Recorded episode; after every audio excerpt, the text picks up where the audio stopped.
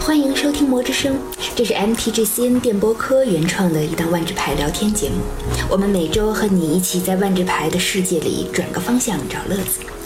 我是今天的当班主持韩逸轩啊。这犹记得啊，九月份的时候，去年九月份，我们应该还是在教师节那一天的时候，我和喜欢琢磨万智牌设计的狼大，嗯。就是对对，就是我，大家好。嗯，还有呢，沉迷于万智牌故事的某个断账。嗯，对，没错，就是我，对万智牌故事重度中毒啊，重度两个字还要中毒的断章。你这就是非得谐音梗，谐音梗，韩老师说要扣钱啊。嗯，谐音梗要扣钱，本身也是一个梗。对对，那对，就是我们三个。啊，我们陪着这两位伙伴，我们一起在峰会兰尼卡发售的时候做了一期节目。哎，好像感觉好远了，这个时间。是对，但其实我还没有玩儿。嗯，我们当时串讲了三个，就是拉尼卡历史上三个那个就是时代啊，它各个工会的关键字异能，就是峰会拉尼卡那五个工会嘛。对，所以就最近一点零、二点零、三点零，最近总有听众在喜马拉雅 FM 给我们留言说：“哎，你们这就做了一半的嘛，你们后一半呢？”然后后一半后五个工会，当时就没想后一半的事儿。对，当时我就没想起来。所以都是下面没有了吗？就我我们我们今天，这这话没法接了。讲后还有这个必须有，这个必须还是要有的。都这么说了，所以今天这后一半就来了。嗯，对，断章那期那期那个名字起的不太好，这说这个什么三三十而立和三代同堂，嗯，对吧？这个韩老师年方二八。咱俩老么咔嚓，老么咔嚓！你写了个三代同堂，你这不是占韩老师便宜吗？老老大争取踩到顶上去。我错了，嗯，我错了，我错了，嗯，这个我，哎呀，怎么说什么好呢？我加强学习，我我自行加强学习，行不行？你不知道说什么，我就跟着老大学。咱们直入主题啊，开头杂挂不过两分钟。咱先不讨论你们的年龄和辈分。这次呢，其实咱们还是按照老规矩，就按照一个字母的顺序，请狼大呢主要来给我们 freestyle 一下这五个机制，然后呢，断账可以来尝试牵强附会的讲一下这些机制的变化带，就表现了拉尼卡他自己环境的一个怎么样的变化。嗯。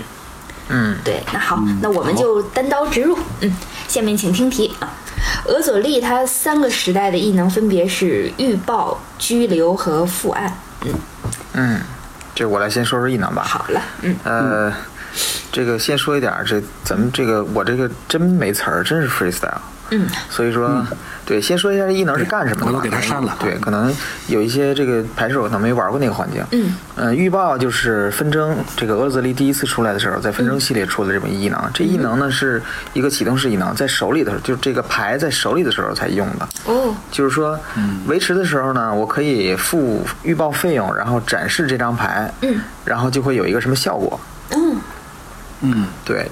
呃，这个这个异能其实是呃，就是比较怎么说呢，听起来比较搞笑的一个异能。它这个设计的来源是来自于击飞一的一张牌，哦叫这个什么 Infernal Spawn of the 什么什么 Evil，一个小松鼠。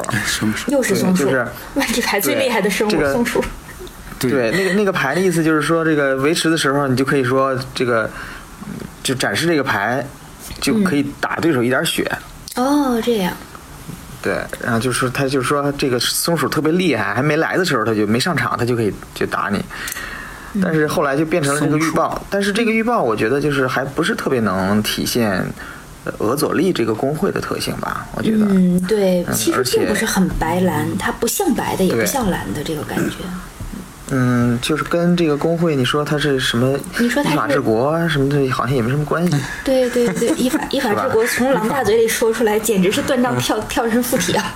嗯嗯然后呢，第二次俄佐利呃出现，就是在在法兰尼卡，嗯，他这个异能是拘留 detain，这个异能呢，就是说，对这个它是这个效果呢，就是说让这个永久物不能。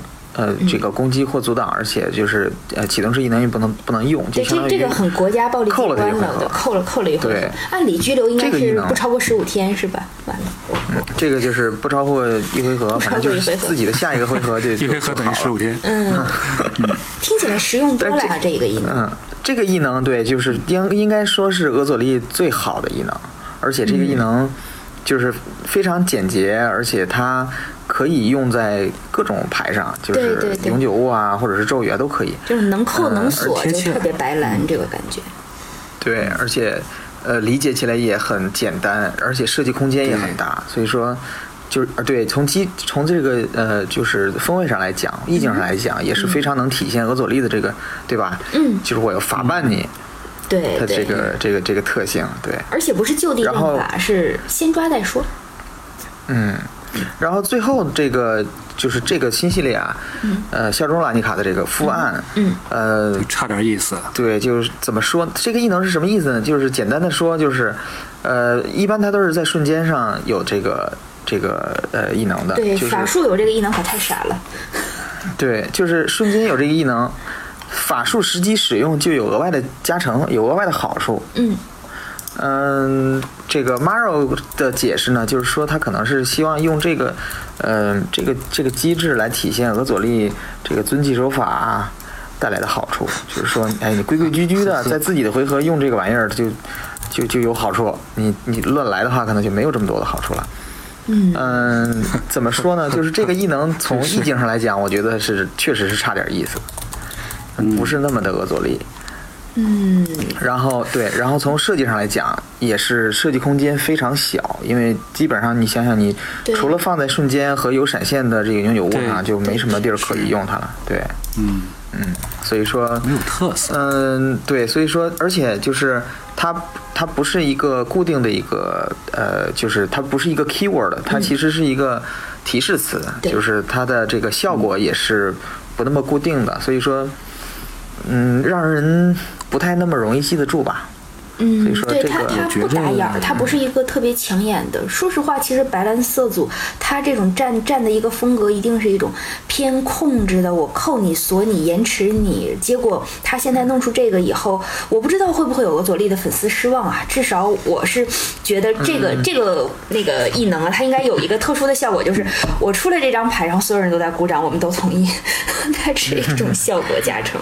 嗯，所以说从就是机制角度来讲，这个机制不能算是一个非常呃好的机制，所以说嗯顶多就是可能会有一些这个效果比较强力的，或者说对吧？你你呃法术实际使用的加成特别好的一些这个一些单卡而已。所以说从机制上来讲，我觉得不能算是一个进化。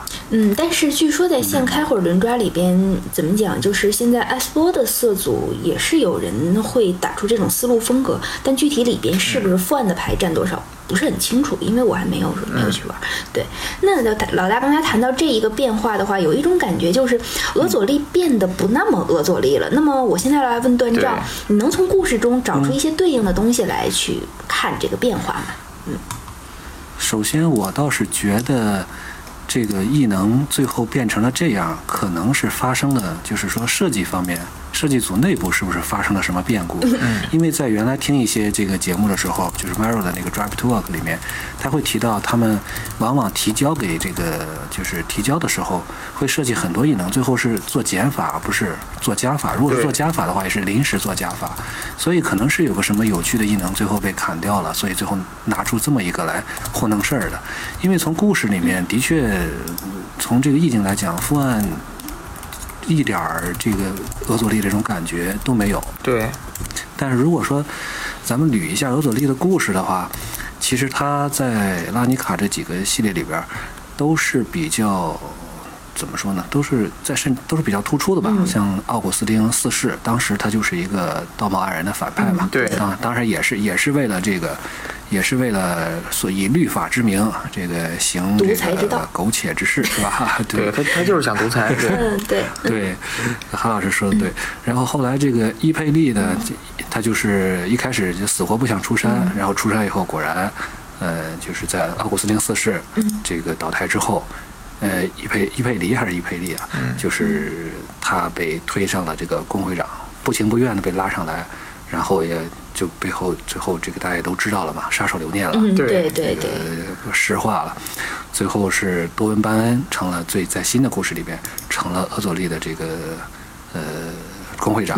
嗯嗯，多文班恩呢，实际上我倒是反而觉得拘留这个第二个异能更符合现在这个拉尼卡呃俄佐利工会的这个形式应该。是一种。对，呃，如果说再再说一点儿的话，再细一点儿说的话，这个预报其实也挺符合的，因为多恩班恩这个上台以后呢，他就因为他上台也是从内部开始一步一步爬上来的嘛，因为多恩班恩大家都知道有这么一个特殊的能力，就是一眼就能看到这个缺陷在什么地方，嗯，他拿这个缺陷为己所用，就爬到最高层。之后呢，所以不能他惹知做了这么己缘，几个事儿，你看到了。哎，对，这个要给你好看。嗯，之后他就办了这么几个事儿，一个是这个把他那扑翼机，把他这个阵翼机，就是都放到这个街上去侦查。嗯同时呢，他重用了一伙儿原来在俄佐利工会里面不那么受重视的人，叫做预知法师。嗯这就有点像那个手术派报告里边就是哎我能对对我能够预知到你的这个犯罪，所以这个就有点和这个预报。是吧？还有点像对千丝万缕这个联系啊。然后呢，他发现你犯罪，那么就会逮捕你。嗯这个所以说这个拘留呢，而且就是多恩班恩治下的这个俄佐利呢，呃，更会抓人，呃，抓得更准。嗯嗯所以我觉得这两个异能，呃，放在这里都比富汉合适。嗯所以我还是相信这个设计组可能也和俄佐利工会一样，在这个系列里边出了点什么事儿，内乱了最后 内乱对，最后导致这么个结果吧。嗯，对啊，怎么说呢？白兰这种其实并不近人情的色祖，偏偏要走诛心之路啊！我觉得诛心之人最、最可怕了，真真的是这样。对不过、这个套路其实连起来吧，还挺符合俄佐力的。它是一个怎么讲，就是一套顺序。我告诉你啊，我要来抓你了，然后我把你抓住了哦，然后你们大家同意我审判他吗？同意，好，这事儿就这么定了。嗯，一个一个完美的流程，对，组合技，这是一个。啊啊啊！从这个角度来讲，那的确是。嗯哼，对，那我关键刚才我们说完了那个就是欧佐利，我们接着说另外一个，说欧佐夫。欧佐夫的三个异能其实一直是我是很期待看到的，就他最最早的是缠身，之后是敲诈，现在是往生。那老大怎么看这三个异能呢？嗯，先说一下缠身吧。缠身是石慧萌出现的，就是他这个异能呢，其实问题很多，嗯，呃，而且很难缠身对，很难总结。就是，呃，他在永久物上和在瞬间法术上的这个作用，就是用法是不一样的。嗯呃，总的来说呢，它的意境想表达的就是，呃，这个东西生物死了也好，还是法术用完了也好，嗯它就会缠在一个活着的生物上。对余音绕梁。对，活着这个生物死掉之后呢，这个效果就会再来一遍，就是法术的效果就会再生效一遍，或者是之前那个缠身生物的进场异能也会再来一遍。呃，他想表达的意境呢，就是说这个阴魂不散嘛，就是就是欧佐夫就是都是鬼魂的工会嘛，所以想表达这样一种这个阴魂不散的这种感觉，就是说这个死了还会缠着你。嗯嗯、但这个异能刚才也说了，问题就是它的用法不统一，嗯，呃，牌手很难记得住，而且，呃，就是本身要记住缠身的这个状态，嗯也需要玩家去额额外的去标记跟踪，很容易忘。嗯，比对，比如说这个我我我生物被缠了，对吧？对，嗯，对我我生生物被缠了，你得标记一下，所以嗯有的时候也容易忘。嗯，所以说这个应该说也是，呃，虽然想就是从意义上意境上有一个比较好的结合，但是最终应该说是机制上来说应该是比较失败的吧。而且感觉起效会相对慢一些。如果当时他在限制赛、呃那个就是标准赛里边遭遇到了一些比较快的套牌的话，感觉这个东西起效听起来会相对慢一点吧。有比较少的几张牌缠身牌还是，呃，在这个勾组赛里边还是有一席之地的，但是哦这个这个还是看单卡单卡强度了嘛。嗯但是从机制上来讲，这个机制并不是不是一个好机制？对，哦，嗯。这样，嗯那么第二个敲诈是在这个 GTC 呃冰灵古城欧佐夫的第二个呃工会异能。这个敲诈的意思呢，就是说呃在用这个咒语的时候呢，我可以额付一点儿这个黑或白，就是混血，嗯你要么付黑，要么付白，就是你可以吸对手一点儿血。嗯嗯，敲诈呢，他可能想从这个意境上，从欧佐夫的另外一个特性去呃去着手，就是欧佐夫是一个这个怎么说呢？金钱工会嘛，银行工会，对对对，就相当于是你嗯付高利贷的利息的感觉。对，就是他任何地方他都想敲你一点儿，敲你点儿竹杠，对，而且敲一点是一对点，而且黑白呢，黑白工会这个或者说黑白这个色组的特色呢，就是呃一点儿一点儿的这个从占占你的便宜磨你，对然后这样去取胜。对这套牌，其实如果大家玩过当时的那个旅法师对决，就是在那个 Pad 上面还是在什么上面的？当时我记得是在 Pad 上。旅法师对决，对对你在第四回就第第四场的时候，你会遭遇到泰莎。当时泰莎那一套就是一个那个什么，就是一套相当于黑白敲诈嘛。我还记得泰莎自己挂出两个太阳法师杖之后，开始放敲诈人的那种，后果太痛苦了。对，所以说，呃韩老，师玩的还挺全是啊面啊。毕竟是牌手，嗯，我我默默的脸呃但是红了，你们不要这样。呃，就是，但是就是说，这个从机制上来讲，这个异能，呃，不是一个差的异能，但是呢，也不能说特别好，因为，呃，就是怎么说呢，就是，呃，就是机制跟异能结合，呃，结合的一般。但是这个敲诈这个异能并不是让人特别印象深刻，就怎么说呢？它的那个那个不够亮吧，不够不够有亮点。嗯，对对，最后这个就是咱们最新的这个砸两个砸三个，他进场就就砸一个，对，砸一点血就就。最新的这个往生呢，呃，就非常简单了，就是这个有往生异能的往生后边有个数字嘛，往生几，呃，死了之后就。你就造几个一一的飞行，就是造反正造几个鬼。呃，这个异能呢，对。应该说是也是比较呃贴合欧佐夫的这个这个工会的特性，因为这个工会的人，呃，死了之后会继续为这个工会效力。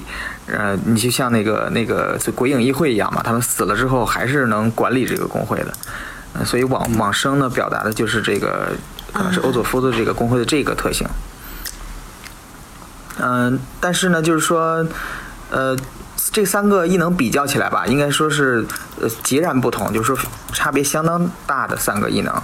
所以说，呃你呃，从异能的强度来讲，我个人认为往生是这三个当中呃最有潜力，而且最最好的一个，而且就是怎么说呢？对于新手来说，可能是最容易掌握、最简单，而且在限制赛中的表现也也会非常好。对对，经常有那个蓝绿套被黑白往生苟住一片，就感觉被各种一一小飞机苟着，苟到最后自己有一种不能自己的感觉，这样子。对，这往痛不欲生。因为这个往生简直一干干脆的就不像是欧佐夫那种心思诡诈的一个工会该有的东西了，嗯。所以，为什么欧佐夫从一开始极为复杂的缠身，到现在极为简单的往生，断章，你要不要在故事上给他们圆一下呀？哎，其实有一点儿挺有意思的，就是，呃，一方面可以这么解释吧，就是说韩老师这个点找的特别准。一方面，它原来很复杂，因为欧佐夫内部决权力结构是挺复杂，嗯现在倒是不复杂了，因为头被砍了，是吧？这个议会议会五老都被卡亚捉鬼驱鬼卡亚干掉了。为什么我知道是五老的？这个这个我是我就是知道，我还知道他们叫什么。某人手里有有大我不卖关号级的，不能这样。呃，不不不不不不不卖关子，我这个它是那个拉尼卡和龙与地下城的那个设定书里面的啊，那个里面的，对他应该是这个工会的几个家族是吧？几个几个大家族的长老。对，所以欧佐夫高塔又叫吴老峰是吗？哎呦我的妈不！是这么回事。这是个好老的梗。你断章继续，断章继续。这个春丽，春丽，你不要插嘴。呃，这个事儿这样，就是鬼影议会一开始在签那个石会盟的时候，最早的石会盟的时候，那些人和这些人据说并不是一批人。哦，嗯，啊、所以说它经常会变的，但这个议会常在，里边的鬼可能就是经常权力倾轧啊，什么死来死去啊，所以说将来可能还是会看到这个鬼影议会，嗯。也也不排除。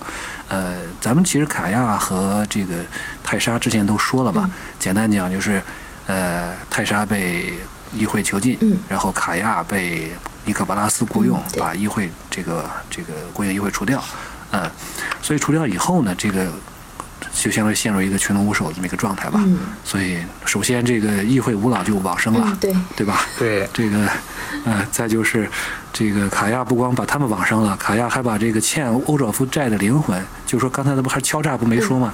这个敲诈得来的这些灵魂全都给放了。对，这个为为啥呢？这个就是因为就他喜欢，他就是个这么他就是个这么这么干脆利索的人，就是活着的好好活，该死的麻利儿死。对哎，他就是对他就是这么个人。对我我就是朕就是这样的汉子是吧？嗯对，对，是的，哎，就说到这个的话，其实大家可以看一下盛敏虚灵那张，就是最新百合 CP 图，多棒啊！就是你看对看卡亚那个表情超得意的，然后戴莎就对戴莎基本就是泰莎就是呃惊呆了，就是你要干什么？对这这都是银子啊！你你这儿就是谁谁找来的这么这么个败家娘们儿？到底是谁来的？对。博拉斯找来的，哭死了呀！对，所以其实我们按照刚才俄佐利那个套路的话，我们发现欧佐夫也是个套路极其明显的。议会啊，他就这三个一开始敲缠身，就是我缠着你签卖身契啊。好，卖身契签好了之后，你活着就是我的人了。敲诈就是赶紧还高利贷，赶紧赶紧干活儿。嗯，到死没还清怎么办？死了就是我的鬼啊。就最后是赶上卡亚大赦，一个一个都往生了，不然的话，就鬼魂就拘役着吧。嗯，嗯嗯。哎，另外再补充一下，就是说，呃，因为老龙来之前啊，这个拉尼卡实际上已经有很多的一些这个风声了，呃，在这局势就比较紧张。欧佐夫在这个局势紧张的这种状态下呢，也是大发国难财，嗯。嗯，加剧了，真的的确是加剧了这个敲诈勒索的行为，嗯。啊，对。这点是的确是这样，就是说局势越乱越能赚钱嘛，就是说你现在就是拿钱保安全，嗯是吧？这很黑白，嗯是吧？嗯。但是呢，就刚才咱们说的这个俄佐利也是很针锋相对，嗯。就是传统上俄佐利的对手是古鲁和拉多斯，对。因为他们这应该是，呃，没有这个，因为这两个应该是没有和他没有相近的颜色吧，对吧？没有，啊，对，所以对这个欧佐夫的这个敲诈行为呢，也就是说，你看不下去了，开始了这个打击，嗯、就是也打击到了一个就是欧佐夫的上层和下层，就是都不敢轻易的去联系了，怕这个被俄佐利一发现这个把柄，就把上层人再抓住哇，啊。好危险！啊后来后来上层也就没有了啊，这现在这直接都往生了，这也省了事儿了 啊。倒是倒是能省出不少想起来空间来看设定嗯，啊，对，嗯，对呀、啊，这欧佐夫的话聊了这么多，听起来还是蛮有趣的。接下来一个就接下来一个工会特别娱乐，就是拉多斯。嗯，对，嗯他的三个异能分别是背水战、脱缰和揭幕。这个老大可以好好讲讲，这个我觉得这是个特别娱乐的工会。嗯，这个其实呃，拉多斯的这三个机制都不差。嗯，呃，一个一个说，对，就是背水战是纷争，拉多斯工会第一次出来的时候的机制。背水战的也是一个提示词，嗯、就是你没有手牌的时候，它就一般 Hellbent 后面就会有一个什么效果。嗯、就是所以说它的这个从设计空间的角度来讲还是挺大的，因为它不会限制你卡牌类型。你你要如果是咒语的话，你用这张牌的时候，如果手里没东西了，这个效果就会有增益。如果是永久物的话，你手里没牌了，这个永久物就会有有一个额外的这一个什么效果或者异能。嗯，对这个当时呢是比较符合呃拉多斯当年的这个呃就是游戏的这个就是或者说怎么说呢，它的一个战略的，就是说。当时拉多斯工会的那些牌都是鼓励你尽快的把手牌手牌放空，甚至是以牺牲自己手牌为代价，想把对手的手牌搞光。嗯嗯嗯，嗯，这样一个战略。所以说手牌光了，那我的我的牌你没牌可用，我的牌又变厉害了。所以说它是这样一个思路。硬打手牌叉这么来看的话，对，啊，这么看的话，人拉多斯是其这几个工会里边最有头脑的吧？要不怎么然后呢活三代是吧呢？？啊，对对对，然后第二次拉德斯出现是在法拉尼卡的这个脱缰异能。呃，脱缰异能可能想表达的就是从意境上来讲，他可能想表达的就是拉德斯这个工会的这个呃放荡不羁，就是无好对，就是勇往直前勇勇往直前，好吗？对，但呃，这个这个异能的意思就是，它都是放在生物身上的，这个是基本上是一个生物异能，就是进场的时候呢，你可以选，要么就往他身上放一个加一加一豆儿，要么就这个这个这个呃放了就不就是不能挡了，嗯，嗯，嗯，要么你不放呢挺，灵活的。对，嗯，你你你不放呢，那就是正常的一个生物。所以说它呃好处，这个这个异能好在哪儿呢？就是一个是它简单，一个是它足够简单。嗯嗯，而且还有一点就是它带来了一些。就是呃，从这个游戏的，就是呃，怎么说呢？对战角度来讲，它带来了一些隐藏的深度，哎就是之前咱们讲过的一些棱镜式设计的一些概念，就是说新手，嗯新手他可能不会想那么多，嗯但是有经验的玩家，他可能会呃，在就是在这个呃游戏的时候，他会去更多的考虑什么时候拖，什么时候不拖。脱了会带来一个什么样的后果，对吧？热的时候脱，不热的时候就穿上。啊，这他们一直都很这个热。是新新手就不懂这个，你知道吗？所以说这个异能呢，呃，这个不仅这个简明扼要，而且它会给这个呃这个尤其是简这个普通牌就是铁牌的这个设计带来很多深度。所以说应该说这是一个非常成功的一个异能。对，就是相当于也是能照顾到不同层面、不同深度的玩家，都给他们以一种娱乐性。对，嗯嗯。那么最后这个最新的这个揭幕，嗯嗯、这个异能呢有点类似之前就是古鲁第一次出来的那个嗜血。哦，嗯，对，他的思路其实是一样的，就是，呃，这个对手如果就失去过生命了，嗯你这这个你这个咒语就可以以揭幕费用释放。嗯那么揭幕费用释放有的时候是便宜了，有的时候是贵了。嗯那么便宜了，一般都是生物，生物对就是说，对，就是。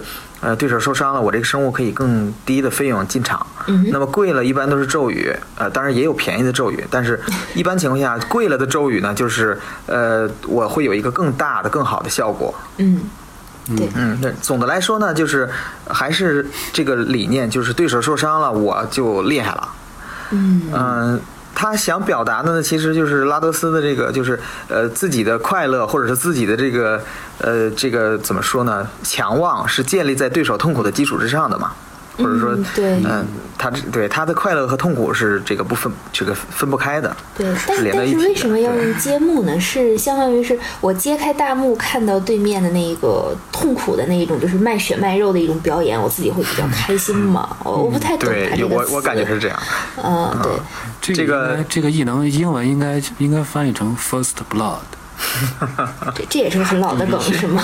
嗯 有点有点老，呃，嗯。对，但是就是因为这这个系列明显能感觉到拉多斯工会有点，也就是那种有点马戏团的那种感觉了，对对所以说对，嗯，对，他们就是他们还有自己的有有自己的 diva，就居然居然有那种什么了。现在对。呀，就觉得这个这个名字特别有开始趣。娱乐节目化了是吧？对对对，那过一阵儿还有这个，所以人人家都是什么中国好声音，中国好穿刺对，人人家工会都是什么那个工会的两个当家的对立或者怎么样，到拉多斯这儿是拉多斯手下第一那个什么第一歌妓跟他要反啊，这个这个感觉本身就很娱乐圈啊，这个嗯，那么而且就是因为这个好像是因为什么，这个观众鼓掌的还是什么观众多多少，这个就是他们是要看流量的是吗？像导师拉多斯已经要走流量路了是吗？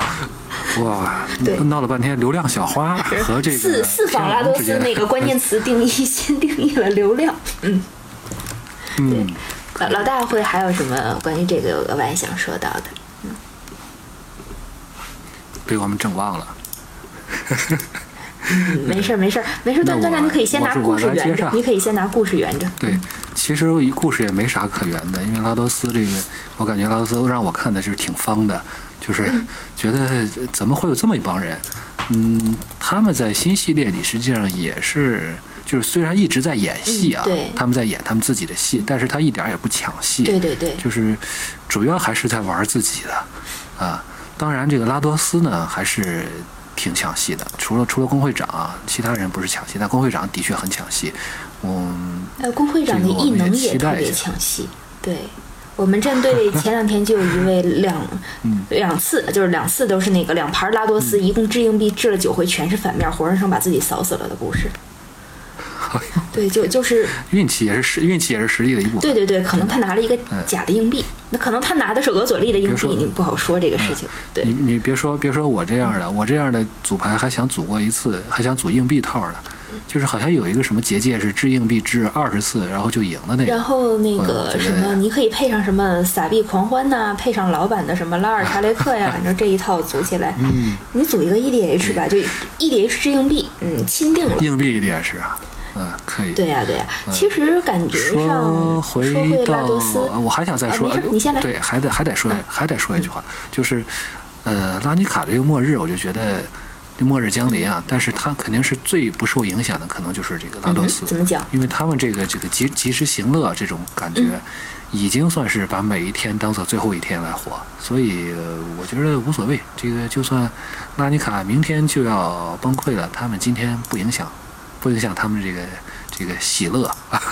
所以就有一种什么感觉，就是红黑被你讲的这么正能量，然后白蓝那样的讲的那么 那么腐败，然后黑白被你讲的这么贪赃枉法，就整个拉尼卡的这五个工会，其实在重塑三观啊，这个感觉对。对，解构对对对，解构了解构拉尼卡这个好，对，所以其实这三个就是这三个异能串串一下，大概就是背水战就属于什么没退路了，兄弟们跟我走吧。然后到脱缰就是冲吧，别管了，先冲再说，先冲再说。然后对，对不起啊，就是弹幕拉开了，但是演员们都都冲了，你们你们看着办吧，就大概是这样一种感觉。嗯 跟这个韩老师这个思韩老师这个思路，我也可以脱缰一把。嗯这个你也脱缰一把。这个对吧？就是拉多斯工会的人，就是背水战，就是我跟你拼了。嗯。然后脱缰就是哎，拼了就拼了，日子反正不过了。嗯。最后这个揭幕脱衣服呢？对，最后这个揭幕就是我要你好看。嗯，这个好，揭幕这个这个这个诠释的特别漂亮。对，还是老大这个比较。高屋建瓴，对，你看老大就能从异能看到很多东西。然后我一讲的时候，最多就是讲这个这个牌要怎么赢啊，或者怎么样，就是这就是牌手和有深度的玩家之间的区别。对，一个广大听众也可以看一下，我这样的只能当牌手，老大是一个有深度的玩家。这我这样的连异能都看不清，眼神不好，记不住。对，今天干当捧哏吧，捧那个就就是怎么讲，要需要逆个缝什么的哈。那个我们接着来说，人还捧人。啊，这个解释太漂亮了，我都没发现我还有这种能力呢。嗯嗯，所以其实我们接下来刚才谈到一个比较不管大家的工会，接下来这个工会似乎也一直活在大家视野之外，就是古鲁。嗯，我我始终不知道这工会想干什么，就也不刷存在感，然后这回可能终于开始刷了吧。他的三个异能分别是嗜血、血姬和骑士。那老大怎么看这三个？嗯嗯，说一下这三个异能吧，就是嗜血。呃，也是出现在石会王的一个机制，意思就是呃，嗜血后面都会有数字，啊、它这个比如嗜血一，意思就是如果你释放这个牌，一般都是生物牌，你释放这个生物牌的时候，如果对手本回合受到过伤害，它就会在这个身上加这个数字的豆，比如说嗜血一就加一个加一加一豆。嗯，呃，这个机制可以说是这个所有这个拉尼卡十个异能数一数二好的机制。嗯嗯，对，就是设计空间也够大，而且，呃，它就比较呃，就是怎么说？因为这个数字也是一个可调整的一个一个一个参数，所以说在也比较好去调整这个牌的强度。嗯，呃，而且而且它会就是怎么说呢？呃，跟这个工会的这个呃意境也非常贴合，就是古鲁这个工会就是打砸抢工会嘛。对对对，对，就是也是这个。呃，怎么说呢？这是只要能见血眼红，对，见血眼红，有一种这种感觉。对，呃，这个他的成功应该说是体现在了，呃，这个甚至一次核心系列都把这个东西当成一个这个异能又给拉回来了一次。是吗？所以说厉害是吗？对对，嗯，第二个异能血姬是在 GTC 里面出现的。嗯，这个血姬也也是一个生物身上的一个启动式异能。嗯，它的效果就是说，这个血姬生物在手里的时候，你可以支付这个血姬费用，然后把它弃掉，它就会给你操控的一个生物加 x 加 y。那么一般情况下，这个加 x 加 y 都等于是这个你弃掉这个生物血姬这个生物的攻防。哦，这样。嗯，对，这个异能就更怎么说呢？更窄一点，它是一个战斗异能。嗯，因为就是你，因为你想想，基本上你。在打的时候才会想到给生物膨胀嘛，或者在防的时候，所以它是一个比较直接的一个战斗异能。嗯，但是这个异能的问题就是它的设计空间要比想象的狭窄的多。嗯嗯，首先就是这是个生物异能，这也没什么好说的了。嗯，对。呃，第二点是这个数字，你它是要讲究配合的。比如说有两个生物都是二二或者是三二。嗯。你这两个生物都放血姬就没有意义了。对对，是这样。嗯，对，所以说，呃，而且就是，就是在这个怎么说呢，在这个给玩家的感受的方面也不是那么的有趣。所以说，这个异能虽然当时在这个构组赛当中有一些应用，但是它不能算是一个非常强势的一个异能。哦，这样。嗯，对。嗯，最后这次咱们新出的这个启示，呃，riot，这个我也不知道为什么它翻译成启示啊，不是应该是暴动嘛，是吧？搞事、叛乱之类的。这个有关键词和谐。雪豹。嗯嗯，它这个异能的意思就是说，这有点像脱缰的意思，就是说，呃，我进场的时候，呃，我可以选择要么在它身上放加一加一豆，要么这个生物就有敏捷。哦，对，这个有点像当年谢纳戈斯那个红绿的致敬，有一点点那个感觉。呃，但是致敬是对手选，啊启示是自己选，自己选这个就强太多了，嗯，对，就是自己有选择权的时候。对红绿色组这回在限制赛里边，据说表现也是非常亮眼的。嗯，嗯，呃，这个异能呢，怎么说呢？就是我不太觉得它跟古鲁的呃意境贴合的像嗜血和血迹那么的严密。嗯嗯、但是属于骑士古鲁，觉得人家搞不了事。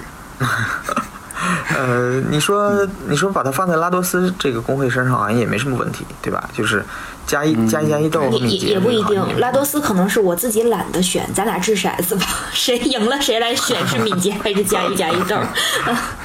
对，呃，但是总的来说，从呃从强度上，或者是说从从这个呃设计空间上来讲，启示应该还是一个进化的，嗯，听起来听起来比起血姬来对说，应该是一个进化对，。血姬感觉还是真的是窄，我没有玩过，但是听这个感觉就是都不会是我特别想用的一个东西。嗯嗯，对，他他这个学的是人家拉多斯二点零的，对吧？，对，嗯，证明不沾黑脑子还是不够用啊，到现在了才能学人家之前二点零的，对？进化比较慢啊。对对呃，拉多斯拉多斯学的是古鲁一点零啊，他俩互相学。哎呀，这个好难解释啊。呃，对对对，所以那断账该你圆了，无论怎么样，你要把它圆回来。对，为什么古鲁现在成这个样子了？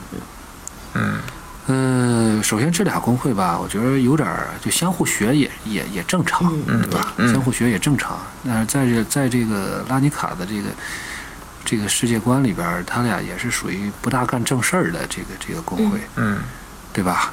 对，嗯，这次故事里边，多米雷德呢，感觉也是被强行主角，嗯，这个必须得凑出什么朋洛克来野野啊，对，什么野猪神附体啊，嗯赶上猪年这还是这个啊，对，赶上猪年啊肯定，是故意的吧？对，都配都都配齐了，你看啊，嗯，这个手里还有个还还引体向上，还有个棍儿。而在故事里边，他是把原来的老大的确是打赢了，毕竟年轻嘛，啊，打赢了，对。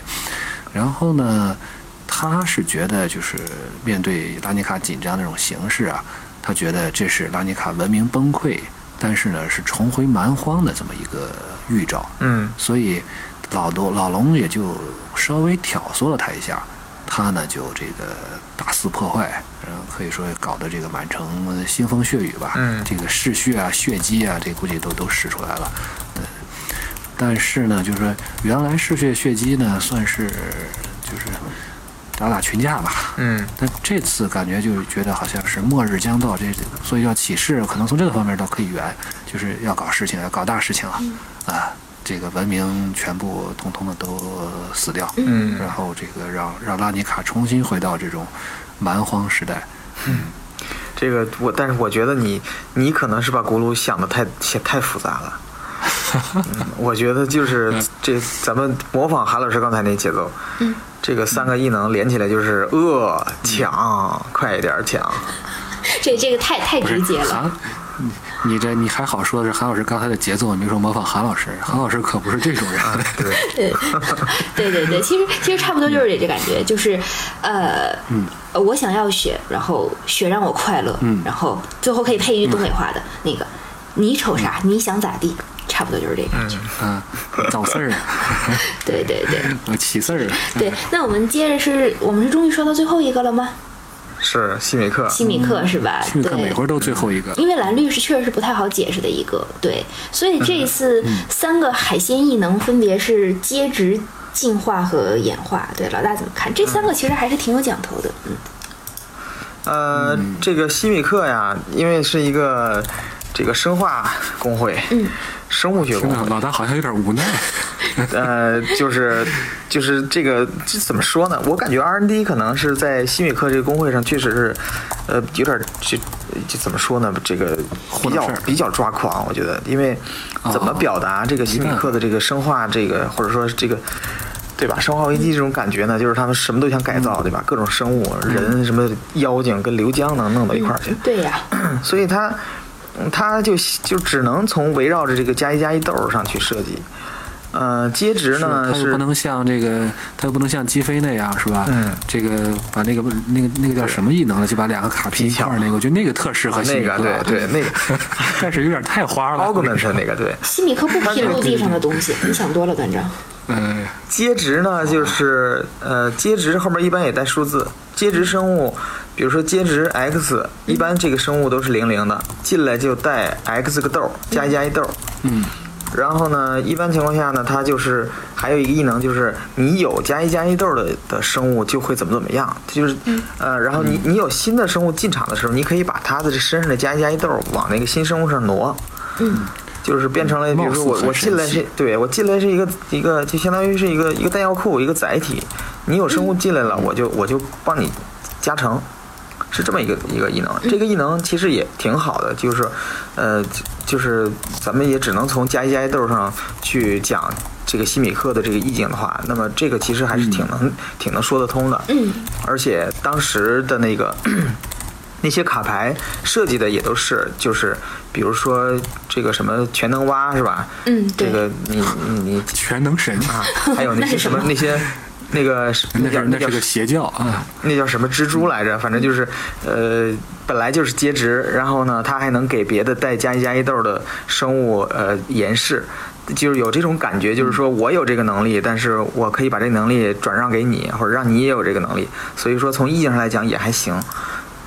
嗯、呃，但是进化呢是第二次，这个进化是，呃，这个呃，就是怎么说呢？应该是真的是一个异能，是一个很大的一个进化。嗯嗯，对。嗯，对，哦这个这个异能的意思呢，就是说，呃，我有如果有一个这个无论是力量也好，还是防御力比也好，比这个进化生物大的话，嗯，我就往这个进化生物上放一个豆儿，这个就简单多了。嗯，对，是的。呃，对，这简单太多了，而且它很有一种感觉，就是这个生物它真的是在自己在进化的，它看见什么东西比它强，它它自己就长了。对对对。啊，对它，一开始我还想这不是训导吗？后来你这样说的话，对就是对对对，当时有一套不用是蓝绿的那个什么吧，进化吧，有一套吧，呃蓝线粒就是放了好多，对，就是那个、嗯那个什什么，那那个一费那个蓝的叫什么来着？呃，就是这个异能真的就非常西米克，而且嗯。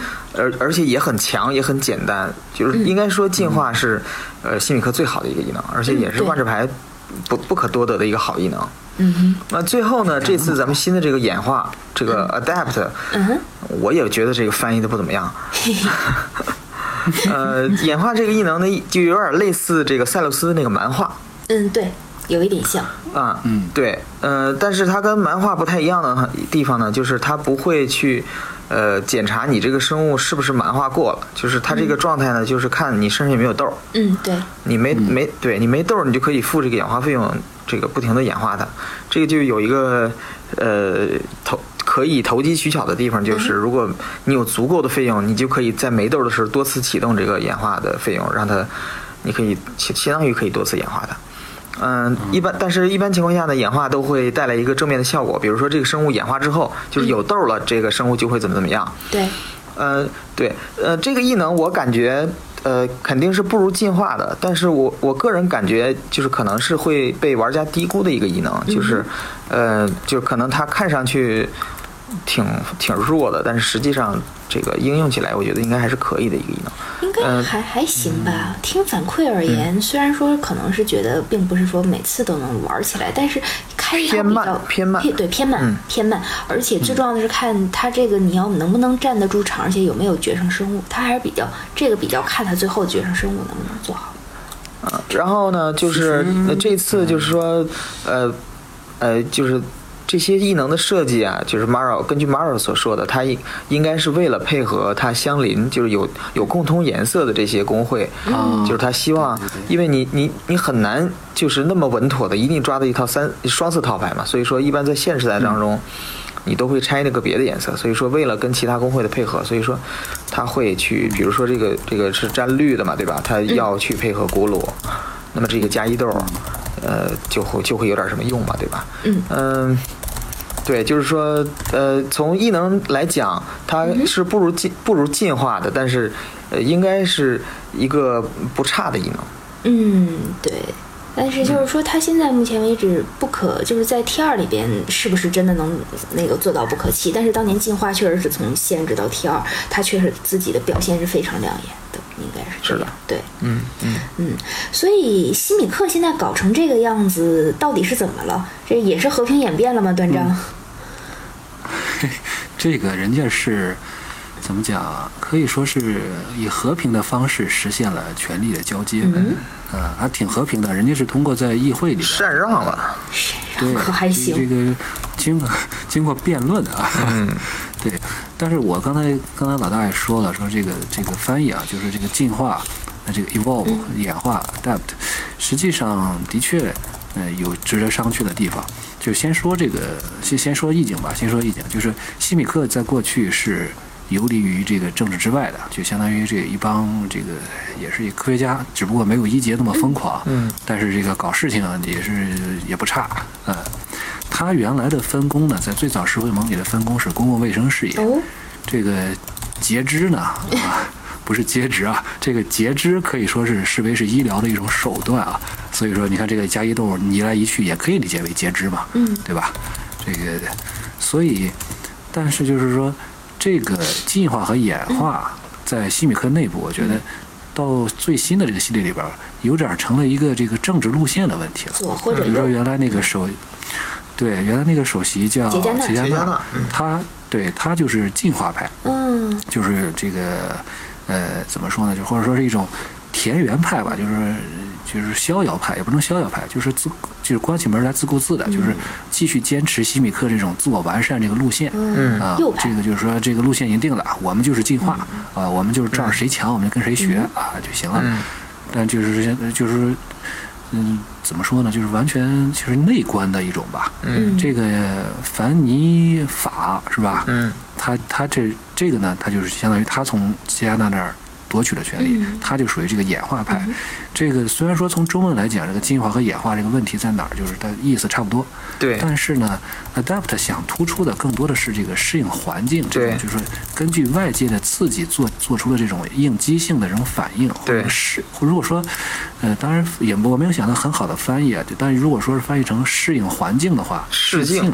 这可能在意思上是比较贴切的，但可能有点儿不是好理，不是那么好理解。总觉得是个强调是跟地相关的异能，对，变境是吧？要命了对。所以说，呃，所以说这是根据外界的变化而变化，所以说这是一种就是有点外观的，嗯就是算是，所以说在西米克里边就算是一个激进派了，哦，嗯左派。因为他是觉得他的觉得这个外界的环境在变化，你看各个工会里边儿这个有内乱的。有这个有启示的，嗯是吧？嗯还有这个揭幕的，是吧？我们这要根据外界的变化而变化，然后选择我们进化的方向，而不是说你只是只是追求自己的这个完美，你觉着自己往哪儿方向进化，再再往哪个方向进化，这样路是行不通的。嗯，所以这是这个内部权力更迭的一个呃深层原因。当然，直接的原因就是格加里在格加里女王这个这个小姐这个指挥下啊，对入侵了西米克的一个领地啊，他们经常为这地盘打，呃，所以说这就是因为这个所以，所以借机起事吧，那个西米把克这回。连刘江都出来了，是吗？嗯成精的刘江，他这个对成精的刘江这个事儿，我始终无法接受。嗯嗯，我还想说一个，就是跟他老大讲完这个演化的时候，我想，其实演化如果说。我还想起了，就当时启示录的时候，有一些生物叫做进化体，嗯这个嗯开出来的这个金啊，五块钱一张，呃，我开了好多，我也不知道为啥，就是，但是它很有意思，就是说，如果说这个演化能够给玩家一些这种选择权，你比如说刚才为什么说这个叫血姬啊，还还有那个呃脱缰，嗯是吧？就是说，呃，启示还是脱缰的，反正就是，就就他给你一个选择，你是选择加一加一还是不可阻挡？选择加一加一还是选择敏捷？嗯啊，这是一个给你一个选择。如果说这个演化这个技能做的稍微复杂一点，就是说我可以有两种不同的这种演化这种方向，嗯，就像当年的进化体一样。我可以选择加一加一或者减一减一。哎，那不是，呃不是，不是，我可以选择，我可以选择飞行，是吧？我可以选择付蓝的费用飞行，我可以选择付红的费用，这个有有这么一个敏捷，我可以选择黑的费用或者一个重生。它详见详见阿托克一定是有这个东西的吧？嗯，所以说如果是这样的话，可能更更这个西米克更会更丰富多彩一点。西米克说：“不要折磨我们的实验员。员。你自己折磨已经够了。嗯，对，我就像刚才想的这么一点儿吧。嗯，对。那其实心理课这个就不能是串着来讲，它其实是三个发展过程，就是我直接装某个东西在身上，我直接装，或者是第二个到进化时候啊照着对学，到现在演化就是我自己找。嗯，我它基本上还是自己长比较对，对，那所以其实咱们到现在为止盘点了这五个工会之后，嗯，就是时间也是我们自从不用想三十分钟之后，好像又开心了，对，嗯是，嗯圆圆满了，圆满了对对对，省多了。所以各位怎么样对这五个工会的这三套机制，这历经三代有什么样一个想法？对，因为到现在为止，整个拉尼卡的全貌已经展现在我们眼前了。就无论我们有没有看到大的小说，排章字里行间都给了玩家很多猜猜测。有喜欢买大画集英语好的朋友，肯定也是知道了些许端倪。所以各位怎么来看现在这个拉尼卡的局面呢？我们嗯嗯呃，我话少，我先说。好，我先说这个，就是，呃，这期我也是努力的跟随这个你们的脚步啊。呃，老大讲异能，我就在这儿在这儿翻。呃，韩老师在这儿讲这个一些体验啊，然后串场啊。呃，我这儿基本上就是，我感觉我这儿就是在殚精竭虑的给它圆场啊，就是把这个设定啊、机制啊什么的给它就相当于抹后圆了。嗯就是说。嗯，这个为啥是吧？这这怎么怎么穿起来啊？进化和演化怎么回事啊？嗜血血肌起势啊，这体现了个什么过程啊？是吧？就是我感觉就是，包括咱们这个节目啊，很多情况下都是，呃，从从牌开始说起，最后讲到这个怎么怎么怎么从意境上给他去解释，我觉得这特别有意思，嗯，对非得自圆其说了才对行。确实是这样。这个对这个 Maro 也在就是在做这个玩家心理图谱，就是也也提到了这个分类，就是它就是这个和它不是心理图谱的分类，它是这个呃审美的一个分类，就是我这个嗯。Vorthos 是这个意境牌手嘛意境牌手，就是喜对喜欢这个牌上的一些背景叙述啊、插画啊，还有一些小说啊、故事什么的。对，就是我。然后这个 Melvin 呢，就是对对这个机制比较在意的机制牌手，他可能更在意的就是牌这个设计要严谨啊，要符合颜色轮啊，嗯。呃，这个机制的互动要有趣啊，或者说呃能这个 cycle 是不是呃足够齐整齐，对吧？嗯，对，嗯五缺一就浑身难受的不行对。呃，那我我觉得就是我们通过这两两期节目吧，嗯，也是进一步把这个、对就把这个努或者说努力把机制和意境往一起凑一凑，然后也、也挺有意思的，就是虽然挺圆的挺辛苦的，对，人家自己都不圆的事儿，你看咱们在这儿瞎咱也算是乐在其中。嗯。就是，而且通过这个节目也把咱们又把咱们三个又往一起凑了一下。其实对，因为我对咱们其实是相互交融的，并不是说谁纯粹是意境牌手或者是机制牌手。老大其实也是对故事非常喜欢的，断账也是一个嗯。收集癖似的，非要把一个 circle 凑全了才好那种人。对啊，我我自己是甚至有点想当游戏玩家，这三个角色其实我比较贪心，我都想要。所以其实这说明了什么？就是小孩子才做选择。你是你，这说明了其实这个游戏它的诚意。我最近在也在给我新的朋友去讲到这个游戏，我就一直在说它不是一个游戏，它真的是一个有一个很严肃的一个背景设定体系，走了二十五年。对它也不像其他一些卡牌游戏，学万智牌学得了刀法，学不了心法，嗯就弄一些比较娱乐化的梗啊什么的这种。啊但是其实万智牌它同时有这种集换式的卡牌游戏和面对面的一种桌上竞技，它是直观的，它让每个人都深度的参与和享受，它不会像《龙与地下城》那样，你只有跑团和。玩那种 RPG，只上 RPG 你才能体会，不然你空给人家讲九宫格是个很尴尬的事情。嗯，嗯，对啊，所以其实你看，咱们节目到现在就是也没有怎么去跟风蹭热点，当然这是写稿人的问题啊，我在这儿不往自己身上揽，对吧？咱们还有写稿人呢。别装写稿人别别没有稿对，没有稿，我们只有写稿人，我们没有稿。对啊，对其实咱们这嗯，从来不搞写稿。对啊，对啊，就是到年末了，到到农历年末，咱们也想说一下，我们的节目其实真的是纯粹的在聊万智，它未必是聊万智牌，它其实就是嗯对就着万智聊万智的一些事情。对，对，嗯，偶尔在韩老师带领下还哲学对对对，一下。有韩老师深度一下韩韩老师只是装了一下，对，而且其实咱们还是在侧重在竞技之外的，对。但是其实你会发现，哇，竞技之外，我们也有这么多东西可以聊，哪怕是废话，我们也聊了这么多，是不是？这本身就证明它这个游戏魅力其实真的无穷呢。老大觉得，嗯，是，就是对，就是而且也说明了这个万智牌除了竞技，呃，其实在机制啊、设计、意境、故事啊很多个方面，呃，应该说是都还没有得到很全面的体现。就是说，我们就不光是因为语言的这个，或者说其他的一些种种原因吧，呃，不能说不能说很全面的去体验这个游戏的每一个方方面面。所以说这个往往还有时差。对，嗯，所以说这个也是我们的一直在说这个宗旨，就是为什么说，呃，要转个方向找乐子嘛，对吧？啊，难道不是咱们比较非主流飞行记的吗？嗯那不是咱们，那是断账，他他是排盲，咱俩不是。OK OK，嗯，嗯，对，我我决定无视你们你们对我的攻击。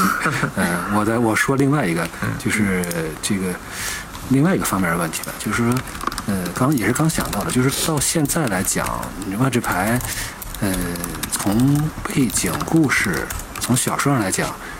挺遗憾的是，没有一部真正的代表作了。嗯，就是说你也别给我提这个《兄弟之战》了，那都多少年前的事情了，对对吧？那时候这个彭洛克还叫吕法师呢，所以说，呃，新年嘛，就是过年，可能新年没许愿，这个过年许个愿吧，应该差不多，就是真心希望吧，能够尽快有这么一部对得起这么用心、这么扎实的一个世界设定，也对得起万智牌这个大 IP 的一个小说问世。哎，嗯，如果说能多实现一个这个愿望作为副案的话啊，我？们希望也这个有有中文版啊，而且呢，如果说是我们可以的话，也愿意做一点这个微小的工作。你这叫复案，你这就是要起誓的断章，我跟你说。哎，我觉得这个可以。对对，其实一看这期我们真的没有说想那个，就是想三十分钟，然后我默默的看了一下表，咱们聊了一个小时，正好剪两期。